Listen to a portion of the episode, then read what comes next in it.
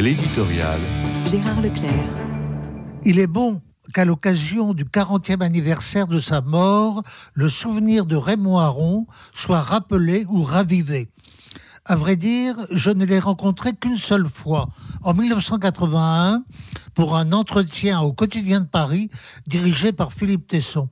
C'était dans son bureau de la Maison des sciences de l'homme, boulevard Raspail, qu'il s'apprêtait d'ailleurs à quitter au terme d'une carrière universitaire bien remplie. C'était une fierté pour moi de me retrouver face à un des penseurs les plus prestigieux du XXe siècle. J'étais son lecteur depuis bien longtemps. J'admirais sa puissance d'analyse, l'ampleur de sa culture et surtout son exceptionnelle lucidité en une période où elle était rare chez les intellectuels. Intellectuels dont il avait montré dans un essai célèbre comment ils étaient prompts à se laisser enivrer par un opium particulièrement dangereux en ces jours où le sort et la destinée d'Israël se retrouvent au premier plan de l'actualité, j'ai relu quelques pages de ses mémoires où il relate son dialogue avec son grand ami, le père Gaston Fessard, ce jésuite de génie. Le sujet abordé était justement celui d'Israël.